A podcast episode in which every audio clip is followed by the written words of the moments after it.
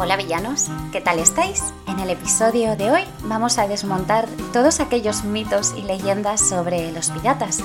Veremos si realmente tenían patas de palo, si tiraban a la gente por cubierta y finalmente hablaremos sobre Anne Bonny y Mary Read, que fueron dos piratas, sobre Barba Negra y sobre William Kidd.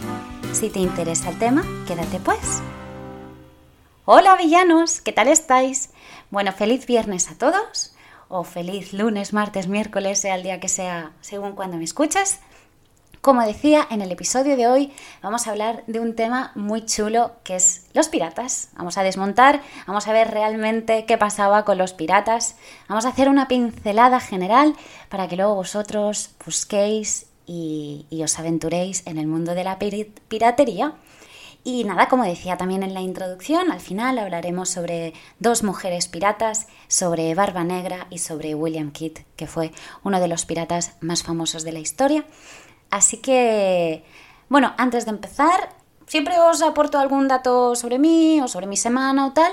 Esta semana, para mí, eh, ha sido una semana de, de autogestión, de conocerme a mí misma, de saber qué quiero, qué no quiero, quién quiero que esté a mi lado, quién no quiero que esté a mi lado. Ha sido un poco como, como si cogieras el teléfono móvil y borraras la mitad de los contactos y dijeras, estos contactos que tengo ahora son los únicos que quiero tener, pues he hecho un poco así en mi vida y bombazo, me caso. Qué fuerte, sí, sí, y lo pedí yo. Sí, me arrodillé, hinqué la rodilla. Eh, sabía que mi pareja hacía muchísimo tiempo que se quería casar y yo siempre iba diciendo, no, no, no, no estoy preparada, tal. Y bueno, al final creo que este año con la muerte de mi padre y... Bueno, ¿no? El decir, bueno, ya no tengo padres, tal, y, y, eso, darte cuenta quién está ahí, quién no está ahí, quién es tu amigo de verdad, quién no, qué es lo que uno quiere. También la crisis de los 30. Y bueno, pues como que un día me levanté y dije, esto es lo que quiero, con quien quiero y esta es la gente que quiero tener a mi lado. Así que he hecho reset. Eh, recomiendo mucho esto, ha sido como si me hubiese quitado una mochila llena de piedras de encima, me siento liberada, feliz, contenta y ya está. Vayámonos al mundo de la piratería, porque ¿en qué pensamos cuando imaginamos un pirata? Probablemente en un hombre con camisa sucia y abierta, un pañuelo en la cabeza y otro en la cintura, pantalones hechos guijones, botas gastadas, como el capitán Jack Sparrow de las películas de Piratas del Caribe, que por cierto me peto en la segunda, no sé si sabéis la escena que van en una rueda grande corriendo por encima de la rueda, esa escena a mí me peta y lloré con el final, porque lloro mucho, lloré con el final de Piratas del Caribe. No digo la escena, no spoiloreo, pero ojalá hagan una y vuelva Jack Sparrow. Por favor, por favor, por favor, por favor, por favor. Es muy difícil, pero por favor. Sería maravilloso que volviese. Eh, y que saliese que el capitán de, el padre de Jack Sparrow fuera el de los Rollins, me petó la cabeza y me pareció brillante. Dicho eso, como decía, todos tenemos la imagen de Jack Sparrow en la cabeza cuando pensamos en piratas. Pero en realidad esta imagen es tan ficticia como las películas. Em, el ilustrador estadounidense eh, Howard Pyle, que es de quien proviene gran parte de este arquetipo atuendo de pirata, se inspiró de hecho en los eh, bandidos españoles del finales del siglo XIX. Los marineros del siglo XVIII, que eran piratas incluidos, eh, usaban pantalones anchos cortados por la rodilla y camisas largas. Y bueno, es posible también que imaginemos patas de palo, ¿no? Y es cierto que algunos piratas tenían una pata de madera, pero esto no debería ser lo habitual, porque la mayoría de veces las amputaciones en alta mar eran una sentencia de muerte. Los cuidados médicos acostumbraban a ir a, cargo de algún miembro de la tripulación, porque no era normal llevar un, cirujano a bordo, de modo que las infecciones y hemorragias solían provocar la muerte. Si el pirata sobrevivía a la amputación, pues, hombre, su capacidad de, luchar, ¿no? Quedaba mermada, ¿no? El pobre. Eh, además, aún así, eh, quien perdía un miembro no tenía por qué dejar el, barco, podía servir a la tripulación como, por ejemplo, cocinero. Frases tipo eh, mal rayo me parta, tierra a la vista, atención mis valientes. Frases como estas eh, son frecuentes en las películas de piratas y, como de la cultura general, ¿no? Pero mm, en la realidad no queda constancia de que las, los piratas lo, lo dijesen. Robert Louis Stevenson, que fue quien inventó alguna alguna de, bueno, eh, que fue que, de hecho el autor de La Isla del Tesoro, que por cierto se publicó en el 1883, incluyó frases de, este tipo. Esta retórica pirata también es fruto de Hollywood. Eh, recordemos que el, actor eh, Robert Newton, en el papel de John Silver, en El Largo, en La Isla del Tesoro, que fue en la película de los 50, Newton fijó como una especie de acento pirata que de hecho exageraba el suyo del suroeste de Inglaterra y además em, popularizó eh, muchas expresiones que hoy asociamos a los piratas. Quien, mm, a ver, estos piratas hablaban eh, de forma parecida a los marineros de su época. Luego, cosas así raras, ¿no? Las reglas, vamos a llamarle las reglas de los piratas. Cosas que nosotros pensamos como enterrar el tesoro. A ver, Generalmente los piratas eh, gastaban sus ganancias ilícitas, por supuesto, lo más rápido que, podían en mujeres y alcohol, en aquellos puertos ¿no? donde eran bienvenidos. Enterrar un tesoro eh, era peligroso por las mareas, los movimientos de arena, que podían borrar las referencias de la ubicación. Además, los piratas eh, reinaba una notable desconfianza entre todos y ninguno podía saber si otro iba a regresar furtivamente para desenterrar el tesoro. No se fiaban los unos de los otros. Por otra parte, el grueso de los botines eh, que se obtenían, o sea, la recompensa, eh, no estaba formada por, por oro y plata, ¿no? Que es lo que creemos, ya que en realidad en aquella época era difícil conseguir el oro y la, plata. Entonces, bueno, los piratas casi siempre lo que hacían era robar lo que tenían a su alcance. Robaban madera, pieles, mm, seda, algodón, especies, productos médicos, incluso ámbar gris. Además, también se llevaban todo lo que necesitaban, obviamente, para reparar el barco, ¿no?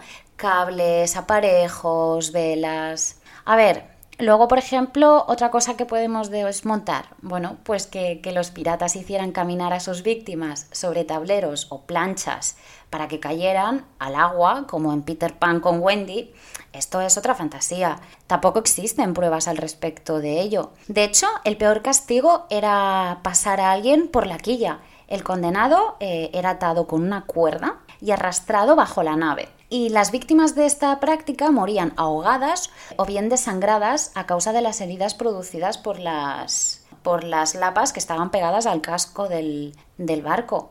Otros castigos, por ejemplo, eh, incluían ser eh, arrojados por la borda, abandonados en tierra o incluso azotados con un látigo. Hay pruebas de que muchas bandas de piratas adoptaban un código de honor para mantener el, orden a bordo, ¿no? Estos códigos lo abarcaban todo, desde dividir el botín hasta, por ejemplo, lo que sucedía con los piratas heridos en combate. También el trato de los prisioneros, las consecuencias de malos comportamientos. Algunos códigos es curioso porque han sobrevivido hasta nuestros días como el del inglés, el del George, hostia, nunca sé pronunciar el apellido, coño, el de George Lauter y su tripulación, que por ejemplo el, tío lo que decretaba, bueno, lo que el código decretaba es que todo el que perdiera un miembro durante una batalla debía ser compensado. Miembro en plan una pierna y todo eso, ¿no? ¿Qué pasa, por ejemplo, en cuanto a los barcos y las armas que se dice, ¿no? De esto, bueno, los piratas solían preferir barcos pequeños en realmente y eh, ¿cómo se llama? Maniobra, maniobrables. Madre mía, estoy cansada. Cuando estoy cansada no, hago, no hablo bien, no hago bien, ¿veis? Me trabo. Bueno, lo que decía, ¿no? Que querían barcos eh, pequeños, bueno, pues para maniobrar bien. Eh, ¿Por qué? Porque además les permitía escapar más fácilmente de los grandes buques de guerra que los acechaban. Por tanto, cuanto más pequeñito y con mejor movimiento, pues evidentemente mejor.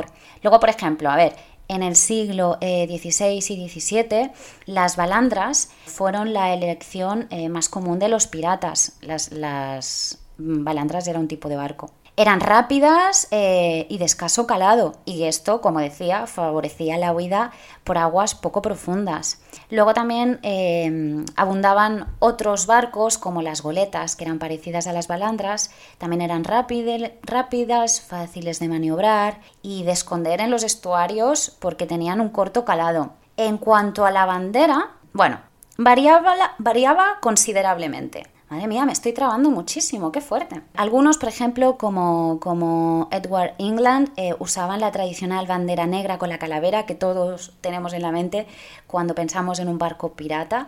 Bueno, pues este hombre tenía la tradicional bandera negra con la calavera y dos huesos cruzados debajo, ¿no? Lo dicho, la tradicional. Mientras, en cambio, que otros piratas, pues mm, preferían diseños más creativos, como por ejemplo Barba Negra, Barba Negra, que luego os hablaré de Barba Negra, en cuya bandera se veía un esqueleto que sostenía un reloj de arena en una mano y con la otra apuñalaba un corazón sangrante. Luego, por ejemplo, el célebre nombre de eh, Jolly Roger, que seguro que os suena, que es el que, con el que se conocía la bandera mm, pirata, tal vez se dice que proviene del francés Julie Rouge, ya sabéis que mi francés es terrible, y que esto era referencia a la bandera roja que usaban los corsarios en el siglo XVII. Además, se dice que cuando un barco pirata izaba la, la Jolly Roger, la bandera negra, significaba que estaba dispuesto a aceptar la rendición. Mientras que si izaba la bandera eh, roja, significaba que se lucharía hasta la muerte. Luego, los piratas también llevaban banderas eh, de varias naciones para y necesitaban mostrarse de manera cordial, por decirlo así, con algún barco de paso y así abordarlo cuando estuviera bastante cerca, ¿no? Hacían la triquiñuela, hijos de puta. Y luego, por ejemplo, para combatir utilizaban, o sea, las armas, ¿no? Pues para combatir, por ejemplo, utilizaban los alfanjes, que son unos sables cortos que tienen el filo ligeramente curvado, que este sí no suena a todos, ¿no? Como los de Peter Pan. Y bueno, pues, pues estas armas solían ser muy eficaces porque a ver, pensar que tenían que luchar en un espacio limitado, o sea, al final luchaban en un barco y necesitaban un arma que fuera ligera, que fuera grande, o sea, grande y ligera, ¿no? Y, y ahora me he perdido porque os estaba yo hablando de las armas. Bueno, sí, os estaba diciendo qué tipo de, arma era. Luego también, por ejemplo, los, los, piratas eran aficionados al trabuco. Me encanta esta palabra, trabuco. Eh, perdón. Eh, ya me he perdido yo sola. Ah, sí, vale, ¿por qué? Al trabuco. Bueno, entonces el trabuco, eh, cuyo característico cañón abierto disparaba una lluvia de pequeñas balas de plomo. Era el cañón. Cañón pequeñito, por decirlo así, porque luego estaba el cañón cañón, que este sí que podía cargar con disparo de encadena, que un disparo en cadena son dos balas de cañón unidas por una cadena. Por eso disparo en cadena. También eh, la metralla, que eran las balas pequeñas, o las balas de cañón normales. Todo ello servía para atemorizar evidentemente a las víctimas, algo que por lo general conseguían. Estos son un poco los, los mitos y lo que realmente los, los piratas utilizaban. O sea, al final Hollywood, las películas y todo esto, mm, bueno, al final, como todo en la historia, ¿no? Se, convierte un poco en fantasía, se tergiversa y tal. Pero lo que sí que es verdad es lo que os voy a contar, que os voy a contar, como decía en un principio, tres historias. Os voy a contar las historias de dos mujeres piratas, de Anne Bonny y Mary Read, luego de Barba Negra, como no, y luego de William Keep, ¿vale? Me parece mucho más interesante la historia de Barba Roja y yo creo que Barba Roja merece un episodio aparte, por tanto nos lo vamos a saltar, ¿vale? Nos vamos ahora de estas tres historias, nos vamos con Anne Bonny y Mary Read. Anne Bonny nacida cerca de Cork, en Irlanda, eh, fue una hija extramatrimonial de un abogado. Era conocida por su temperamento feroz y valeroso y en 1500, no, miento, en 1715 se casó con un joven marinero que se llamaba James contra la voluntad de su padre. Ella y su marido se trasladaron a Nassau, en la isla de Nueva Providencia, en las Bahamas, donde, bueno, esperaban encontrar empleo. Allí, eh, Anne Bonny conoció al pirata Jack Rackman, que era famoso como lo llamaban Calico Jack, ¿vale? Y se enamoró rápidamente de la joven, él, y en 1718 se la arrebató a James, a su esposo. Bonnie aceptó embarcarse con Rackham y se hizo pasar por una pirata varón. Esto Anne Bonny. Ahora veremos qué relación tiene con Mary Read. ¿Quién fue Mary Read? Bueno, Mary Read nació en el 600, 1695 en Inglaterra y era hija de una madre soltera que la crió como si fuera un niño llamado Mark. ¿Vale? Entonces pasamos que la primera se, hizo pasar por un hombre y la segunda, que nació niña, eh, su madre la criaba como un niño, Mark. ¿Vale? Pues bueno, Mary, al que llamaban Mark, vestida de hombre, se sumó a la tripulación de Rackham y de Bonnie a principios del 1720. Cuando Bonnie le explicó que era una mujer, Mary también reveló su secreto. A ver, no hay mucha información sobre sus correrías hasta que el capitán Barnett capturó el barco donde iban ellas.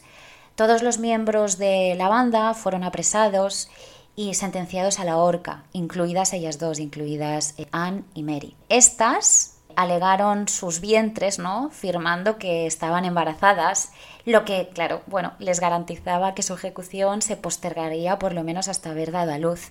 Según Charles eh, Johnson, Mary murió de fiebres en prisión, mientras que los contactos familiares de Bonnie le permitieron librarse de la soga. Entonces, bueno, me parecía un poquito interesante, ¿no? Hablar de dos mujeres piratas, porque siempre que hablamos de, piratas, pues pensamos en, hombres, en hombres como por ejemplo Barba Negra, porque Barba Negra no se llamaba Barba Negra, Barba Negra se llamaba Edward Teach. Nació en el 1680 y murió en el 1718. Eh, Edward como decía, más conocido como Barba Negra, nació en Bristol, en Inglaterra, pero apenas se sabe algo de su juventud. Bueno, dicen que se labró un nombre entre los corsarios por su audacia y por su valor. En el 16, 1716, se sabe que se unió a la banda pirata de Benjamin Hornigold, quien le dio el mando de uno de sus barcos. Navegaron desde Nueva Providencia, en las Bahamas, hasta la costa de América Norte y viceversa. Capturaban naves, eh, por ejemplo, el, incluido el barco negrero francés que Barba Negra bautizó como Queen Anne's Revenge.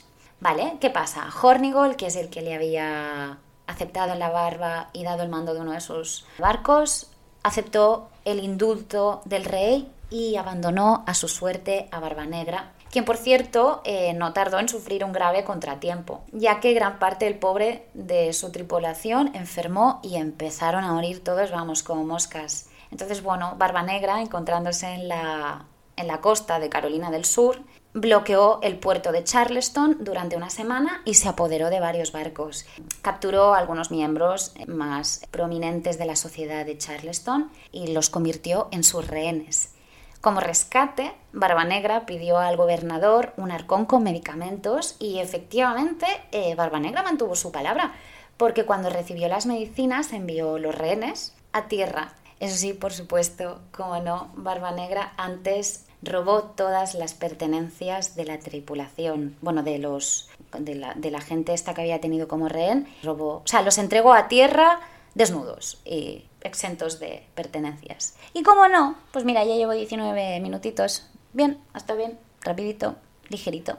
Vamos a hablar sobre William Kidd, que yo creo que es de los piratas más famosos del mundo. ¿Y quién fue William Kidd? Bueno, William Kidd nació en Escocia en el 1645 y pasó de aprendiz de marinero a tripulante de barco pirata. Esto pasaba mucho, eran marineros y luego se convertían en piratas. Bueno, no es que estaba pensando, yo si fuera marinera también hubiese sido pirata, sí, por supuesto, ¿no? Como todos los villanos de aquí. Y nada, bueno, lo que decía este hombre, William Kidd, nació en Escocia, eh, pasó de ser aprendiz de marinero a tripulante de un barco pirata y después de fue corsario y cazador de piratas, pasó a capitán de pirata. Bien, nos quedamos con que se es ya capitán pirata William. Bien, ¿qué pasa? Bueno, por motivos desconocidos, Kit participó en un motín y los rebeldes se adueñaron del barco y lo llevaron a la isla de Nevis, donde ahí lo rebautizaron como Blessed William, que sería como William bendecido. Bueno, bajo el mando de William Kidd como decía, que eligieron capitán, la nave en la que tripulaba fue remodelada y sus tripulantes se convirtieron en corsarios. Entonces, ¿qué pasó? Eh, pues que el gobernador de las islas de Sotavento les concedió una patente de corso, que de ahí viene lo de la patente de corso, que les permitía eh, atacar navíos franceses. Ostras, estaba pensando cuando se, se, emplea lo de la patente de corso. Bueno, es igual, total, ya sabemos lo que es la, patente de corso, viene precisamente de eso. Eh, y bueno, pues una de las mayores aventuras que tuvo, por ejemplo, eh, William Kidd fue en, el escenario de, la isla francesa Marigalante, en el archipiélago de Guadalupe. Bueno, pues el escuadrón destruyó la única ciudad de la isla quemaron todas las plantaciones de azúcar y se apoderaron de todo lo que encontraron. Cuando zarpó el barco, William Kidd o, Blessed William llevaba en su bodega, fuerte, ¿eh? un botín valorado en mínimo 2.000 libras esterlinas, que en aquella época era wow. Sus tripulantes pensaron que también les ordenarían atacar barcos de guerra franceses, pero no encontrarían ni mercancías, ni dinero, y eso les empezó a inquietar. Al regresar a Nevis, sus hombres se amotinaron y Kidd tuvo que huir a, tierra. Este no sería el último viaje del capitán Kidd, porque, bueno, cuyas proezas legendarias lo convirtieron sin duda en uno de los piratas más famosos de la, de la historia. De hecho, hay una ilustración muy famosa que es, eh, se ve al, al, capitán William Kidd en un arrebato de ira y entonces en esta ilustración está arrojando un cubo a un tripulante amotinado y bueno, y que lo hiere de gravedad y tal. Así que bueno, este ha sido un poco un capítulo así muy pincelado sobre un poquito sobre la verdad y las mentiras, bueno, verdades y leyendas, misterios y leyendas de los piratas. Y sin más, queridos villanos, espero que paséis un buen fin de semana o un resto de semana, si, me oís, entre semana y como siempre, hacer travesuras. Nos vemos en el próximo episodio, que será un episodio de estos que cojo el micrófono y me cago en la leche, pues de esos. Así que sin más, queridos villanos, un besito, buen fin de chao.